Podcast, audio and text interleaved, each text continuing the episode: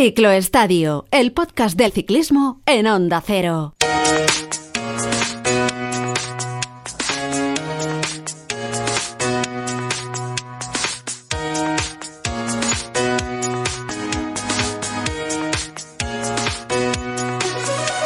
Hola, hola, ¿qué tal amigos? Bienvenidos a Ciclo Estadio, la temporada que no deja de sorprendernos y nos deja dos exhibiciones, nos deja a los dos grandes dominadores del ciclismo mundial, a los dos eslovenos, controlando y ganando las principales carreras del calendario. Eso sí, evitando medirse entre sí por el momento. Tadej Pogachar, ya lo sabéis, adjudicándose por aplastamiento ante sus rivales la Tirreno Adriático con ese podio extraordinario que nos deja un gran sabor de boca a cargo de Mikel Landa y con Primo Roglic, por otro lado, ganando la París-Niza, aunque con alguna duda en la última etapa ante ese poderoso ataque de Simon Yates al que Roglic solo pudo responder con la ayuda de su compañero de equipo del genial Wout van Aert. Y aquí en casa, la noticia es que se deshojó la margarita. La Vuelta Ciclista España ha comunicado los equipos que van a estar en la línea de salida de Utrecht el próximo 19 de agosto.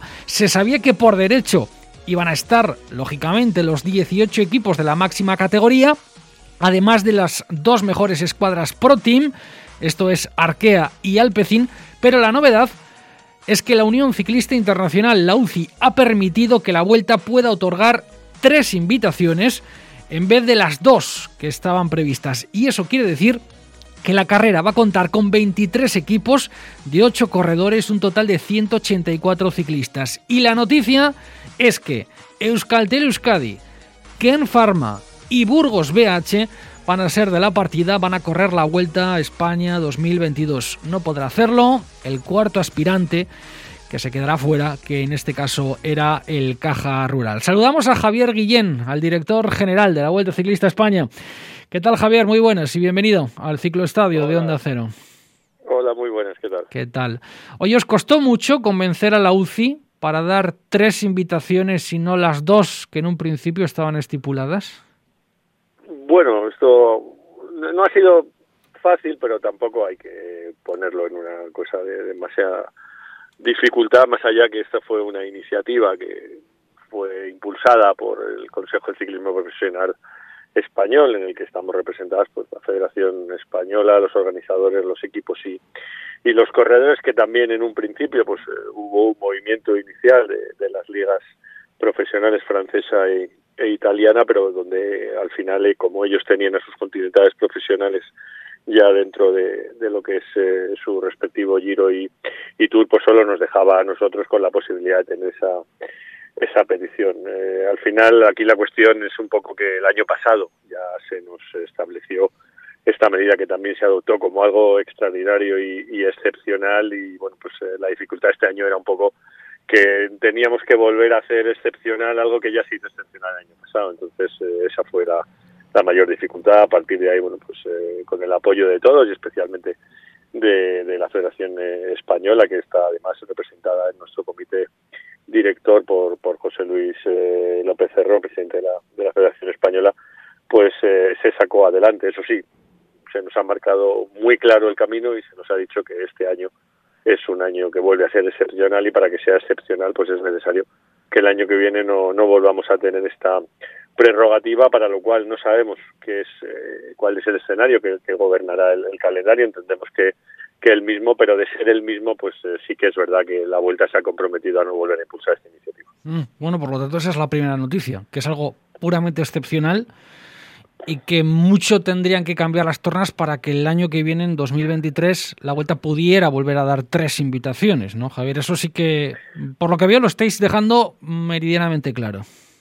Sí, porque además no conviene especular, porque luego empezamos a hacer de algo excepcional, algo normal u, ordinario y al final pues vienen las las decepciones. Esto es así, el calendario son 22 equipos, tenemos 18 World Tour, dos que entran por primeros del ranking, este año son el Alpecin y el Arkea, y dos invitaciones. A partir de ahí, pues eh, tanto el Consejo de Ciclismo Profesional del Ciclista Internacional como el propio Comité de Ciclista han sido sensibles a, a esta petición, pero bajo estos parámetros, porque evidentemente las normas eh, están para cumplirlas. El efecto de la derogación, pues es algo que tiene que ser entendido como excepcional, porque si no haremos de una derogación una norma y eso tiene sentido. Y es lo que se nos ha dicho. Pero yo creo que es una buena noticia, ¿no? Que en el 22 podamos contar con, con un equipo más, con un equipo que además tenía que ser español, como tenía que haber sido italiano en el caso del Giro, o francés en el caso del, del Tour y bueno pues eh, vamos a, disfrutar de este de este año y el mm. año que viene sabiendo todo el mundo cuáles son las, las reglas y cuáles son eh, bueno pues las cartas con las que contamos pues que cada uno se pueda organizar bueno lo que pasa es que el año que viene ya sabes cómo va esto, ¿no, Javier? El año que viene pues volveréis a tener, digamos que de alguna manera, las mismas presiones, las mismas peticiones de los equipos. Oye, que va a haber algún equipo español que se quede fuera y para el patrocinador es muy importante estar en la Vuelta Ciclista a España, para el patrocinador, para la viabilidad del proyecto es súper importante estar en la Vuelta porque es el mejor escaparate para el equipo. Bueno, a pesar de que lo estés dejando claro desde el minuto cero, desde el minuto cero. pero, pero, el año que viene sabes que vas a estar en la misma. nadie nos podrá decir que no lo Oye, eh, Euskaltel, Ken Pharma y Burgos. Eh, hoy hay tres equipos que son muy felices. Felicísimos. Y hay un cuarto que es el Caja Rural, pues que seguramente esté viviendo horas amargas. No sé, a, los dirigentes del Caja Rural, ¿qué les puedes decir? Bueno, ya hemos tenido las conversaciones, eh, digamos, internas que teníamos que, que tener.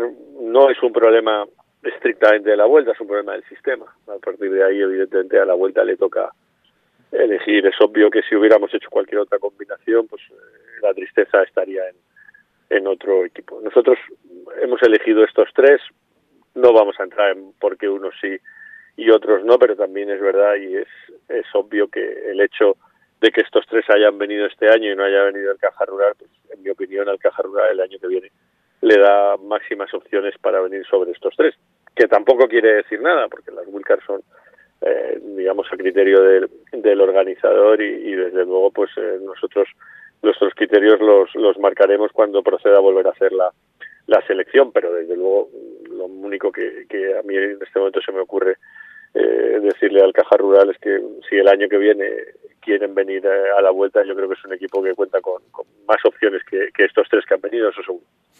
Esto es un poco como el mundo de como el mundo del derecho, ¿no? Eh, cuando dicen, bueno, los, los jueces se dedican a aplicar las normas y aplicar las leyes y si alguien quiere que la justicia funcione de otra manera, bueno, pues habría que cambiar la ley. la semana pasada hablábamos con Ángel Madrazo aquí en Onda Cero y él hacía la petición pública de que incluso las grandes vueltas aumentaran la participación a 200 corredores. Es decir, son 16 corredores más, dos equipos más de los que, de los que va a tener la vuelta. Yo te pregunto en cuanto a organización y desde el punto de vista del organizador. Es más allá de las normas, ¿eh, Javier. ¿Es viable una vuelta de 200 ciclistas o no?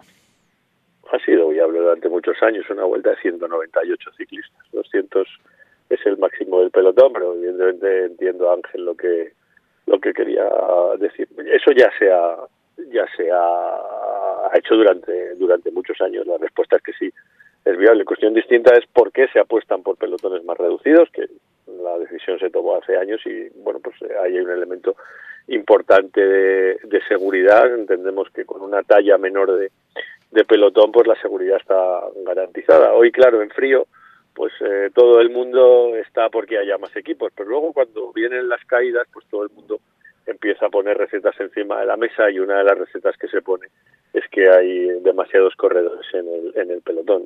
Nosotros, como desde el punto de vista de la Asociación de Internacional de Organizadores, hace años, bueno, pues que estábamos de acuerdo en, en, los 176 corredores que hay eh, actualmente, tampoco llevamos tanto tiempo eh, con esa situación. Tenemos que analizar bueno, si la seguridad mejora, no mejora, si va bien, va, va peor, pero bueno, la, respuesta a tu pregunta es que sí.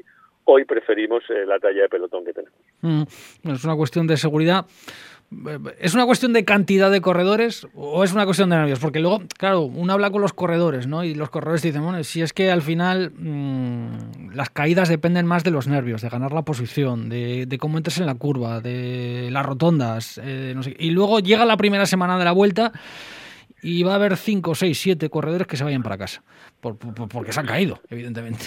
Y esto forma parte de las carreras y forma parte del ciclismo, ¿no? Entonces, ¿e-, ¿es una cuestión de cantidad de corredores eh, o, porque con 200 corredores igual tenemos las mismas caídas que ahora, o no? Te pregunto, Javier, no sé cómo lo ves. Eh, bueno, en teoría, en teoría, la lógica hace pensar que tenemos más, que tenemos más, más corredores, pero eso es algo que, que habrá que, que analizar. Aquí hay para gustos los colores y cuando hablas con los diferentes operadores no todo es eh, pacífico. Desde luego, mm. yo lo que creo es que no debemos hacer las, las reflexiones en, en, caliente. También es verdad que eso es como a cada uno le va la fiesta. Si alguno los corredores que están en, el World Tour pues eh, tampoco entran demasiado en el debate más allá de la solidaridad que puedan tener con, con el resto de corredores. Los corredores que no están dentro del World Tour pues abogan por pelotones más amplios, pero es que luego hay otro debate y es eh, por qué tenemos que establecer digamos más invitaciones cuando al final siempre se las llevan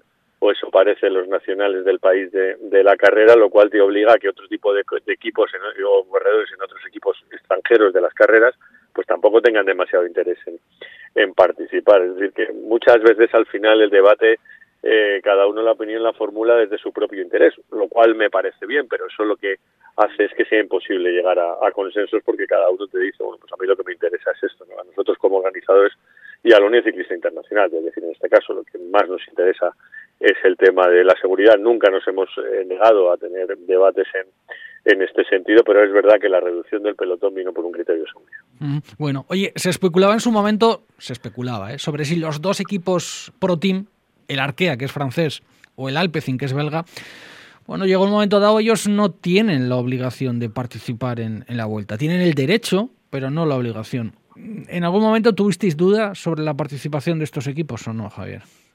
No, no, en ningún caso. Es que además confirmaron de forma instantánea. O sea, en cuanto tuvieron el derecho, manifestaron su voluntad de, de venir a la vuelta y si hubieran eh, de alguna forma eh, desistido de venir a, a la vuelta, pues a lo mejor nos hubiera pedido la, la Wilcar número número 3, eso por, mm. por, un lado, y dos, lo que es que seguro es que se hubiera se hubiera sustituido, pero yo solo puedo hablar de la experiencia que tiene la vuelta y tanto el Alpecin como el Arkea nos eh, han confirmado y reconfirmado que vienen eh, a la vuelta es eh, su derecho y en ningún momento, en ningún momento hemos tenido ni la sensación ni se ha especulado ni eh, la intención, tanto por parte de los equipos como por parte de la carrera, de que eso no, sea así. Han ejercido su derecho, lo respetamos absolutamente y encantados de, que vengan. Pero vamos, desde que ya tuvieron el derecho a venir, ya sabíamos que venían porque lo notificaron con muchísima antelación. Es un escaparate demasiado importante la vuelta como para que un equipo como Arkea, con, Nairo Quintana, por ejemplo, en sus filas, o Alpecin, habiendo además tres etapas en Holanda, por más que sea un equipo belga, pero tiene corredores holandeses muy poderosos, a nadie se le escapa, ¿no? Como para que fueran a renunciar a, la vuelta. vamos a ver qué pasa en cuanto a participación. El vigente ganador de la vuelta, Primo Roglic, todavía no ha confirmado que vaya a disputarla. Tadej Pogacar ha dicho que bueno, que le gustaría estar en la vuelta, pero que va a depender del transcurso de la temporada. No sé, mm, ¿ve realizable, pensando en frío, ¿eh, Javier? ¿Ve realizable el sueño de que los dos grandes dominadores del ciclismo mundial estén en la línea de salida de Utrecht o no? Sí, primero porque Primo Roglic el año pasado tampoco dijo que iba a venir a la vuelta a estas alturas. Es decir, lo decidió bastante más adelante, incluso yo creo que lo decidió por eh, sus eh, circunstancias en el Tour de Francia, pero vino a la vuelta y, y ganó. Y Pogachar eh, ya nos ha dicho que él tiene la vuelta en el calendario. La diferencia del Pogachar de este año al del anterior es que el año pasado, pues evidentemente ganó el Tour y, bueno, pues no estaba para venir a la vuelta, pero ya sabe lo que es ganar un tour y supongo que habrá reflexionado lo suficiente como para decir, se puede ganar un tour y ir a la vuelta cuando ha dicho que la tiene en el calendario. A partir de ahí, yo, aunque me confirmen tres días antes, ya me, ya me valdría. Por lo tanto, no tengo mucho interés en eh, que me confirmen eh, ya lo que van a hacer, sí tengo mucho interés en que me confirmen que vienen y eso que lo hagan cuando quieran. Bueno, eh, sobre todo porque em, seguro que va a haber uno de los dos que no hagan el tour, eso seguro. Eh, ah, probablemente uno de los dos, o son los dos grandes favoritos, pero seguro que va a haber uno que tengan los deberes para septiembre, como, como decimos con la vuelta, ¿no? O sea que... Eso está claro. Oye, quien se va a despedir es Alejandro Valverde. Mm, ya no en frío, aquí ya te, te, te, te pido que, eh, que hable de Javier Guillén también aficionado. ¿Cómo te imaginas la despedida de Valverde en la vuelta? Bueno, yo creo que si no hay problemas de pandemia y el público se puede acercar a la carrera y a las eh, carreteras de una forma normal, va a ser una despedida multitudinaria muy, muy cariñosa. Alejandro es un corredor muy querido por toda la, afición y yo espero y deseo que, se pueda despedir con el broche de oro de, de llegar a Madrid, que es donde quiere la organización eh, que llegue, como él mismo, por supuesto, y, su equipo, pero ahí es donde tendrá el, colofón, pero desde luego yo creo que, va a recibir el, apoyo de, toda la, afición y, bueno, eso no es que haya que apostar por ello, es que eso es un valor seguro sí o sí. Mm, bueno, él está muy convencido, dice que lo va a dejar sí o sí, también. Pero es que viéndole andar en bicicleta, pues... Eh, no seré yo quien le convenza de que lo deje, por otro lado. O sea que a partir de ahí lo que Alejandro haga bien hecho estará, pero si quiere seguir un año más, la vuelta no, vamos, nosotros el, el homenaje o los homenajes eh, ya llegarán, pero evidentemente tiene todo el derecho del mundo a, a elegir que, que, ya dejará la bicicleta y bueno, pues eh, cómo lo, lo haga es cuestión de, o cuando lo haga es cuestión suya, pero si decide hacerlo este año, pues ahí nos tendrá todos eh, animándole y sobre todo reconociéndole lo que es, que es uno de los grandísimos ciclistas eh, de la historia de España y por tanto de, la historia del ciclismo mundial. Mm. Oye, la última, del recorrido, de lo que estás viendo, porque Javier Guillén durante todas estas semanas y durante estos meses, Javier Guillén y su equipo, ¿eh? Bueno, pues están eh, de reconocimiento de los recorridos, ya del reconocimiento del reconocimiento, ya hemos realizado muchas veces antes también. No sé, eh, ¿queda alguna cima por asfaltar, alguna zona por arreglar? Eh, no sé, ¿los reconocimientos marchan según lo previsto? ¿Os preocupa alguna llegada o no, Javier? No, no, van, van según lo previsto, siempre hay que hacer retoques, siempre los pedimos, ahí contamos con todo el apoyo de las instituciones. De hecho, bueno, pues eh, una cosa que queda por hacer, pero vamos en tiempo y forma, es la, el asfalto a la subida de, del Pico Jano. Me refiero que, que, tenemos eh, cosas pendientes que estamos eh, encima. Hay bastantes, bueno, hay arreglos que, hacer en algunas carreteras, pero vamos, somos una parte de nuestro día a día y desde nuestro punto de vista absoluta tranquilidad porque el recorrido estaba previsto para el 19 de agosto, que es cuando tiene que estar. Bueno, que es cuando tiene que estar y cuando vamos a disfrutar, seguro, esta Vuelta Ciclista a España, que eh, ha dado a conocer eh, los tres equipos invitados, Euskaltel, Euskadi, Pharma y Burgos BH. Javier Guillén, director general de la Vuelta, muchísimas gracias, como siempre, por atender la llamada del ciclo estadio de Onda Cero y, y que sea todo un éxito. ¿De acuerdo? Muchas gracias. Muchísimas gracias.